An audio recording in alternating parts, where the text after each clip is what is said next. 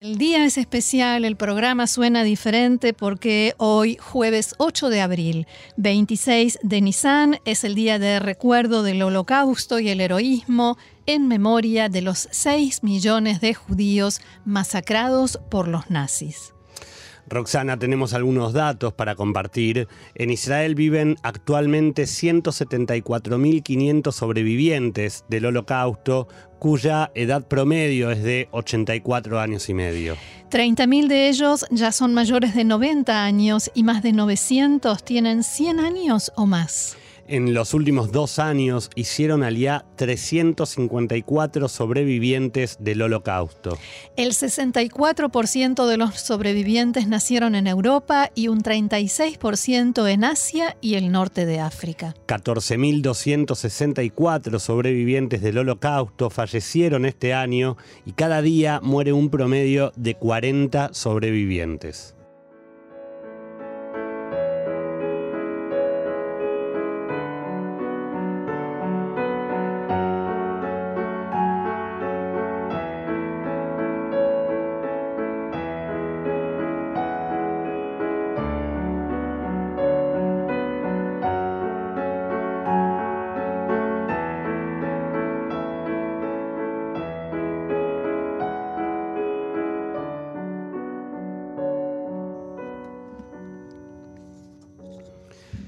¿Te parece, Roxana, que comencemos con la información? En la noche de ayer se llevó a cabo el primero de una serie de actos oficiales con motivo de la conmemoración de Yom HaShoah, el día de recuerdo de los 6 millones de judíos que fueron asesinados durante el holocausto nazi. Justo a las 20 horas se hicieron presentes el presidente Rubén Rivlin y el primer ministro Benjamin Netanyahu que encabezaron la ceremonia realizada en el Museo Yad Vashem, Yad Vashem en Jerusalén. Uno de los momentos más emotivos del acto, si no el más emotivo podríamos decir, ocurrió cuando se encendieron seis antorchas en memoria de los seis millones de judíos muertos. Cada antorcha fue prendida por un sobreviviente de la Shoah, del cual se presentó su historia de vida pasada y presente. Un relato de cada uno contando en primera persona acerca de las tragedias que debieron vivir durante aquellos días en los diferentes campos y de cómo han podido armar sus vidas y sus familias aquí en el Estado de Israel. También fue recitado el tradicional Kadish de duelo en recuerdo de todos los fallecidos. Tanto el presidente como el primer ministro emitieron al comienzo del acto sus respectivos discursos. Rivlin dedicó parte de su tiempo al recuerdo de los muertos en la Shoah y de aquellos que sobrevivieron al holocausto, pero que murieron en el último tiempo a causa del coronavirus. 900 sobrevivientes del holocausto fallecieron solo en el Estado de Israel como consecuencia directa de la pandemia de coronavirus. Ellos sobrevivieron los campos de exterminio, pero la última batalla de sus vidas la pelearon solos y asustados, detrás de mascarillas y guantes. Recordamos su valentía y la fuerza de su espíritu, recordamos las fuentes de inspiración y fuerza que fueron para nosotros, fueron y son. Benditas sean sus memorias. En el turno del primer ministro Netanyahu, la política no pudo dejar de estar presente y se coló entre sus palabras.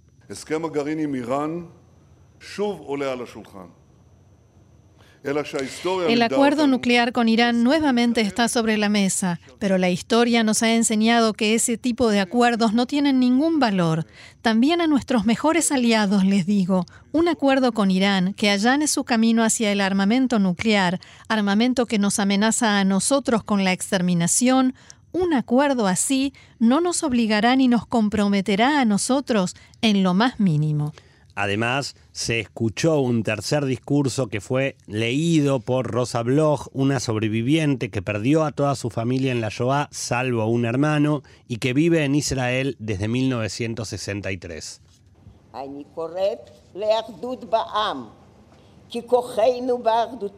Llamo a la unidad del pueblo porque nuestra fuerza está en nuestra unión. Desde el Monte del Recuerdo, en esta noche especial, transmito un mensaje de unión e independencia en pro de las próximas generaciones. Durante su discurso, Rosa Bloch además agregó lo siguiente.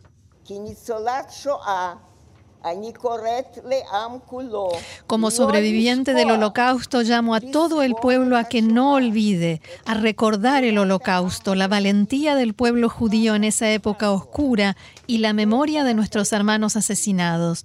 Desde lo más bajo hemos florecido, nos fortalecimos y construimos un maravilloso país, y no debemos tomar esto como algo sobreentendido. Continuando con los actos conmemorativos, hoy a las 10 de la mañana sonó la tradicional sirena en honor a las víctimas que fue escuchada en todo el país. Como es costumbre, todas las actividades cesaron durante dos minutos, incluso en calles y autopistas, los autos frenaron y la gente se bajó de ellos en señal de respeto. Inmediatamente después de esos dos minutos se realizó una ceremonia en la que se colocó una ofrenda floral frente al monumento al levantamiento del gueto de Varsovia en el Museo Yad Vashem.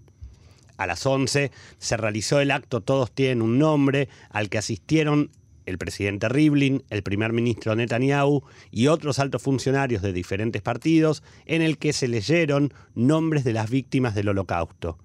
Hace minutos comenzó también en Yad Vashem una ceremonia de Iskor y se espera que para las 5 de la tarde se lleve a cabo un acto en el que participarán el ministro de Educación Yoav Galant y varios, ministros, y varios movimientos juveniles. Al mismo tiempo se llevan a cabo ceremonias recordatorias en bases militares, escuelas e instituciones educativas en todo el país.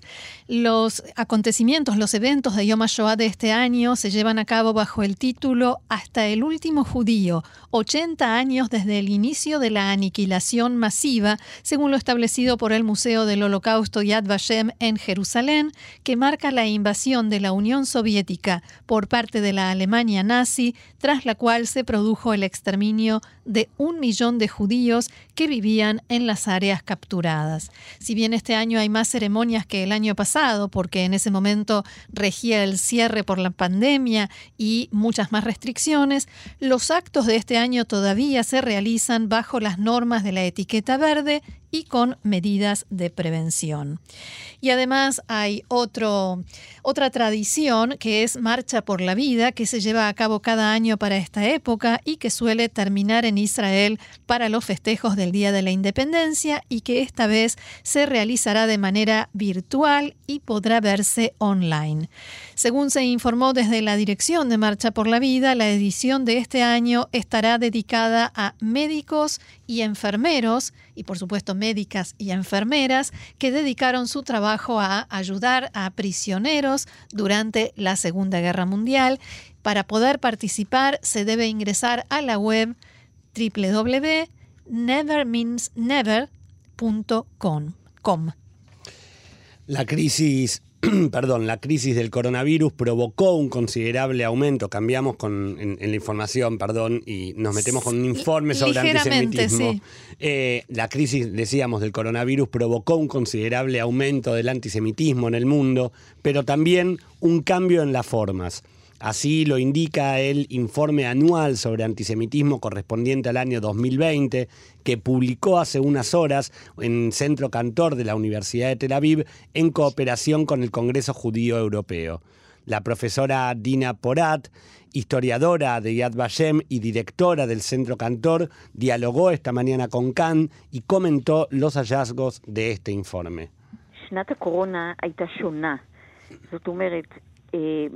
אה, זמן קצר לאחר שהיא פרצה בפברואר הקודם,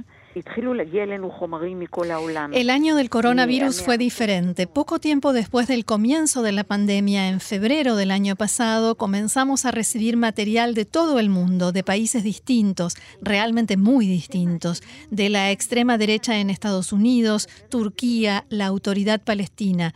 Material en el que nos culpan a nosotros, israelíes y judíos por igual, de haber creado en un laboratorio este virus y de haberlo dispersado por todo el mundo.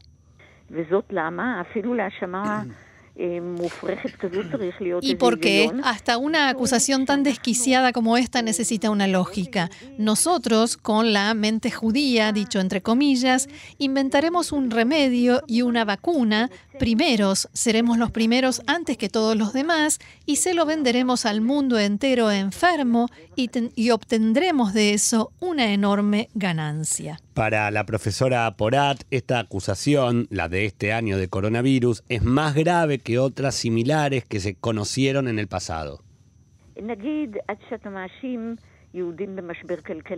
Digamos que acusas a los judíos de una crisis económica o una revolución. Esto es diferente. Aquí hay una cuestión de vida o muerte. Este virus generó miedo y no es necesario que sean de la extrema derecha radical para tener miedo.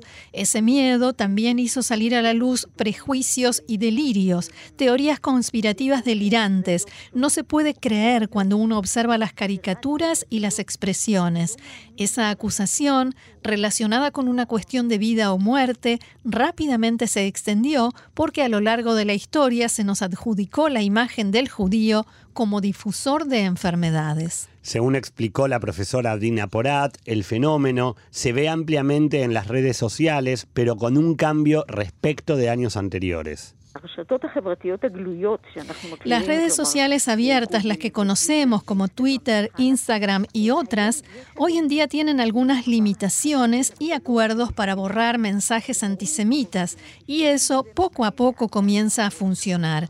Pero precisamente por eso, los más extremistas como la derecha radical, neonazis y otros se fueron a la red oculta, la que existe por detrás de la red pública, y allí no hay limitaciones. Es muy difícil encontrarlos. Y allí difunden los materiales más terribles que solo llegan a nosotros en parte y cuando ellos quieren. Otra característica de este año de corona fue la disminución en la cantidad de ataques físicos, de agresiones.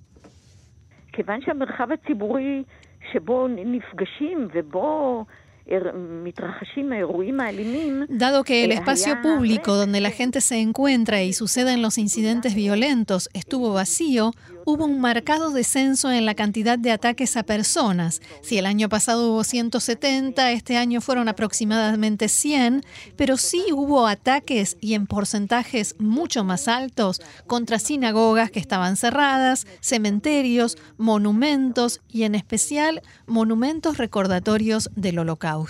Roxana, si te parece, tenemos algunas cifras de antisemitismo del último año. En 2019 se informó sobre más de 450 ataques antisemitas violentos y en 2020 esa cifra bajó a 371 porque la gente básicamente no podía salir a la calle. En 2020 no hubo ningún asesinato de un judío por antisemitismo. Eh, respecto de ataques físicos contra judíos, en 2019, como vos decías, se registraron 170 y en 2020 aproximadamente entre 100 y 107.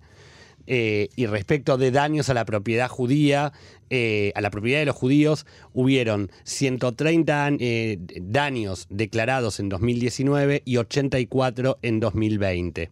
Al mismo tiempo, se registró un aumento del 20% en ataques a sinagogas, cementerios y monumentos. Eso es muchísimo, un 20% más. Tremendo. Debido a estas, a las restricciones del corona y esto que mencionaba Gaby, que no se podía salir a la calle, se desarrolló un nuevo tipo de ataques y uno especial conocido como Zoom bombing, o sea, irrumpir en conversaciones de Zoom y otras aplicaciones con insultos e imágenes antisemitas y esto se dio mucho en actividades comunitarias, conferencias y demás que este año pasaron a Zoom como principal escenario porque no se podían eh, realizar en instituciones, en clubes, en escuelas y muchos, pero muchísima gente, muchísimas de estas comunidades sufrieron este tipo de ataques en sus actividades online. Respecto de la acusación de a, los judíos de haber creado y difundido el coronavirus, el informe muestra caricaturas y muchas publicaciones en las que se habla de el virus judío he visto algunas de esas caricaturas y son realmente escalofriantes. Incluso la campaña de vacunación llevó a que se creara una caricatura en la que se compara al director de la empresa Pfizer, Albert Burla, nada menos que con Mengele, el oficial de la CSS que cometió crímenes de lesa humanidad, entre ellos, por supuesto, los experimentos con seres humanos. Un funcionario iraní de alto rango dijo anoche que su país ha producido 55 kilogramos de uranio enriquecido al 20% desde principios de año, en abierto desafío al acuerdo nuclear de 2015. El anuncio se produjo un día después de que Estados Unidos e Irán iniciaran conversaciones indirectas destinadas a encontrar un camino para que ambos países regresen al acuerdo. Si este anuncio es cierto, esta tasa de producción sería mayor que el objetivo que los iraníes se habían puesto de enriquecer 120 kilos de uranio al año o 10 kilogramos al mes.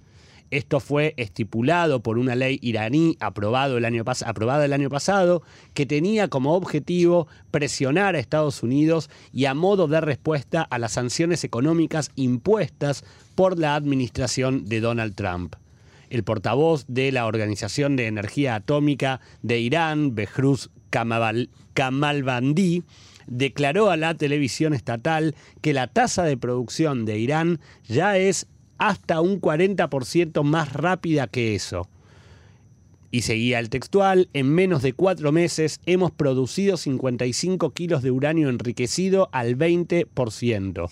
En unos ocho meses podremos llegar a 120 kilos, dijo Kamalbandi. Técnicamente, el uranio enriquecido al 20% está a un paso corto del enriquecimiento del 90% que se necesita para la producción de un arma nuclear. Medios de comunicación oficiales en Siria informaron esta madrugada sobre un nuevo ataque aéreo israelí en la zona de Damasco.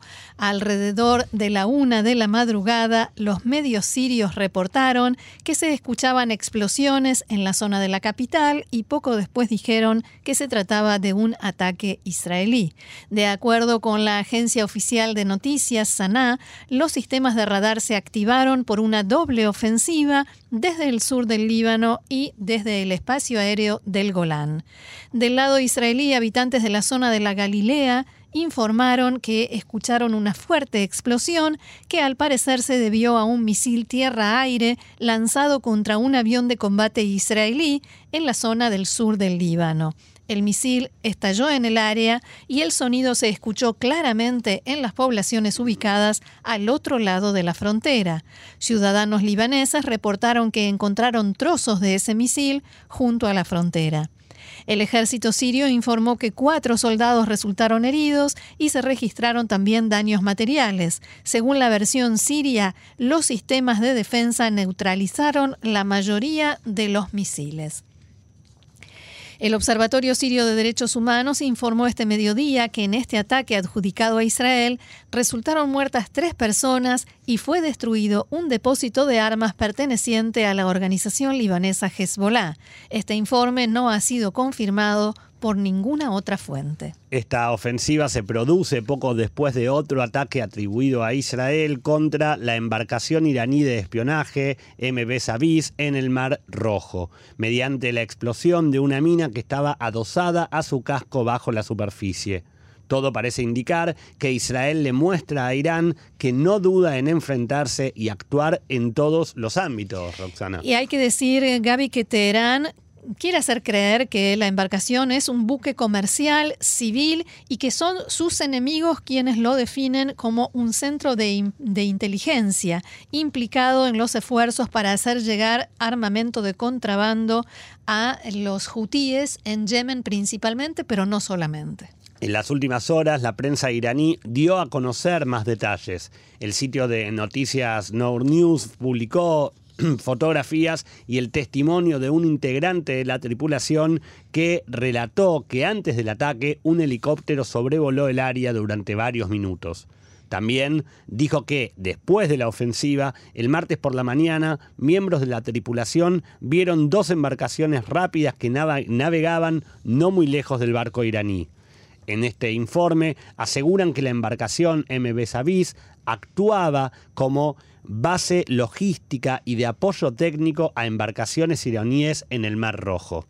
Recordemos que el New York Times dijo, publicó que Israel comunicó a Estados Unidos que es responsable del ataque y atención a estos textuales del sitio Nur News porque dice, dice lo siguiente, las especulaciones de los medios extranjeros al respecto desde el principio apuntaron como responsable al régimen sionista que, considerando sus transgresiones anteriores, parece algo posible, dice el sitio iraní. Mientras tanto, en reacción al informe del New York Times, El ministro de Guerra israelí Benny Gantz, aunque no reconoció directamente el papel de Tel Aviv en el ataque al barco iraní, dijo, Tel Aviv actuará donde sea necesario y protegerá sus intereses de seguridad. Ni Benny Gantz es el ministro de Guerra, ni dijo Tel Aviv, porque o habrá dicho Israel o Jerusalén en todo caso. Y por último, este informe iraní dice, mediante la cobertura mediática del incidente y sin aportar ninguna prueba, se acusa a Irán de haber atacado previamente buques israelíes y se intenta calificar esta atrocidad como represalia.